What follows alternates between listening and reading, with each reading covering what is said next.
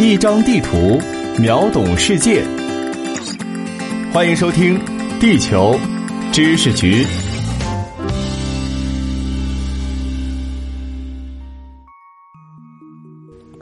大家好，欢迎收听《地球知识局》，我是零零五号地球观察员长虹。作为一座拥有三千多年历史的六朝古都，北京老城可谓我国古代建筑最高水平的典型代表。道路横平竖直，建筑对称排布，是北京城市格局的最大特点。自永定门到天安门，从故宫博物院到钟鼓楼，这一座座地标性遗产建筑都贯穿于一条长近八公里的中轴线之上。但是，这条正申报世界遗产名录的北京中轴线竟然是歪的，不偏不倚，中正平和，是儒家所推崇的中庸思想，受到历代统治者的推崇。作为六朝古都，北京的城建规划遵循的正是中庸思想。中轴线作为工程营建方向的参照，为什么却向西北方偏斜了两度？其实，北京中轴线从元朝营建元大都时就是歪的。明清两代后续在中轴线上修建的故宫、天坛、先农坛等地标建筑，都是基于元朝时的中轴线。关于北京中轴线方向略向西北偏移的原因，众说纷纭。公元一二六六年，刘秉忠受元世祖忽必烈之命营建元大都。刘秉忠此人不仅通晓阴阳，精于术数。而且做事小心缜密，由他亲自精画指授的中轴线出现了偏斜，绝不是没有理由的。而忽必烈的一句“唯朕知之，他人莫得闻也”，更是给中轴线偏斜之谜蒙上了一层神秘色彩。关于中轴线的方向，一种颇具神话色彩的说法十分有观众缘儿。传说当年水神共工怒触不周山，不周山被撞断之后，天向西北倾斜。中原皇帝作为天子，上承天意，作为皇权象征的工程，也必须向西北倾斜，以展示天授君权、天人合一的法则。诸如此类充满想象力的猜测，其实还有不少，不过大多是后人牵强附会，并没有得到学术界的认可。目前关于中轴线方向歪斜的原因，也有几种有据可查的主要说法。第一种说法即所谓“独树将军说”。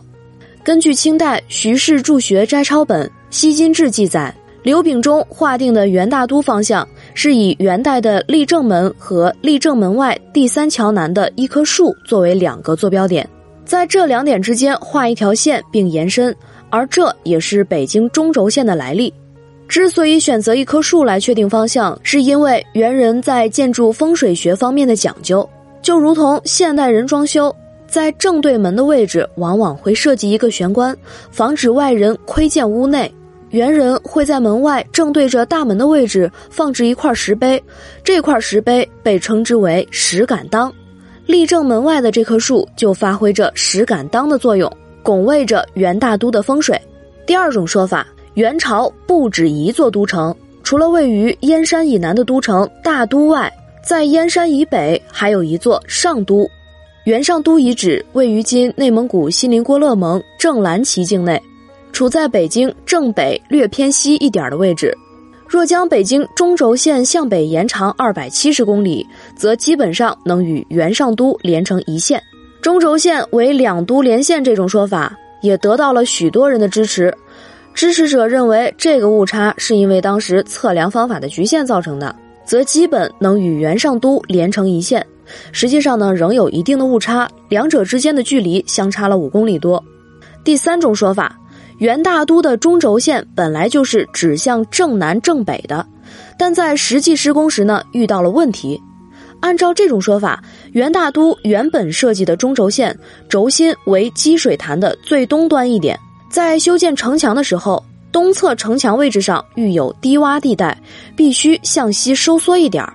这样，中轴线也整体向西移了一段位置，就这么稍微一移动，中轴线的中段部分竟然处在了积水潭的水面之上，水面又怎么能搭建起建筑来呢？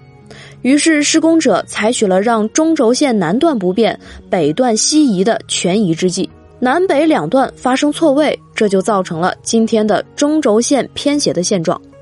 元朝统治结束后，北京这座连通中原、东北与蒙古高原又有燕山之险的古都，仍然是明清两朝建都的首要选择。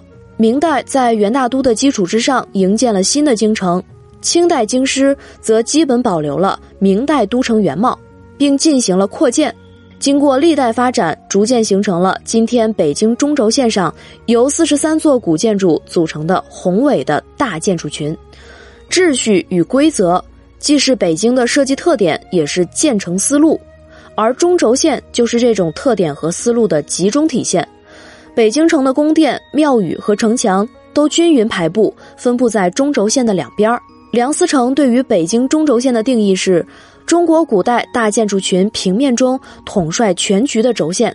那么，中国古人认为的世界秩序又来自哪里呢？答案是天上。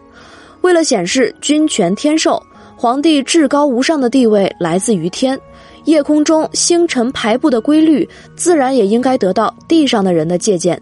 正如清华大学国家遗产中心主任吕周所言，中华民族自古就是一个仰望星空的民族。中轴线上及两侧建筑群的排布，很多都暗合星象，以夜空中星辰排布为鉴，映射着古人对天上秩序的理解。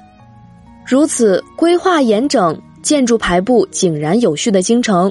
对于王朝帝国来说，便能向境内往来的臣民以及四海朝贡的使臣，展示国家机器如何在皇权之下精密而规范的运转，彰显普天之下莫非王土，率土之滨莫非王臣，在无形中向人们传递皇家威严。除了星象所映射出的秩序理念，中华民族自古传承的一些营国理念，也是在中轴线上展现的淋漓尽致。比如出自《周礼》的左祖右社，是源于先秦时代原始宗教的祭祀礼仪，在宫殿的左前方祭祀祖先，右前方祭祀土地神和粮食神。在故宫以南、天安门以北，太庙和社稷坛正如同镜像一般，分列排布于中轴线的两边。这正是一种中国式兼容并蓄的哲学。北京城在中轴线统帅全局的布局方针下。将左祖右社的营国理念传承了千年。世界上绝大多数大城市往往都有一条或数条河流横穿而过，而城建规划基本都取决于河流河道的形状，如甘肃兰州、荷兰鹿特丹都是典型代表，而北京则是一个例外，甚至是全球布局结构最为特殊的大城市。由北京中轴线贯穿的城建布局。背后蕴藏并向世界展现的，正是华夏文明五千年生生不息的空间想象。这条线如今还在延伸，从北京旧城往北，奥体中心内的鸟巢、水立方，体现了新时期中国人的健康奋进的新时代精神；往南，从南苑机场候机楼到大兴新机场，是对世界的进取与包容。从金中都开始，北京作为都城的历史已有近千年。若从燕京继承算起，那北京就是两千多年古都了。千年悠久岁月，北京这座城市经历了文明的冲突、王朝的更迭、战火的洗礼，见证过盛世繁华，也见证过白骨露于野，千里无鸡鸣。历史的车轮滚滚向前，时间不曾停止，但漫长岁月沉淀下的文化是我们的宝贵遗产。北京中轴线拥有十四处文化遗产、四十三座古建筑，蕴含着中华民族独有的精神价值、思维方式和文化基因，是传承中华优秀传统文化的重要载体。阅读它的历史，了解它的内核，传承它的精神，是历史赋予我们的使命。源远流长的中华文化应该更具有生命力，也更需要向我们的年轻人群去普及，使之薪火相传。以上就是本期节目的全部内容。如果您喜欢，欢迎点赞转发。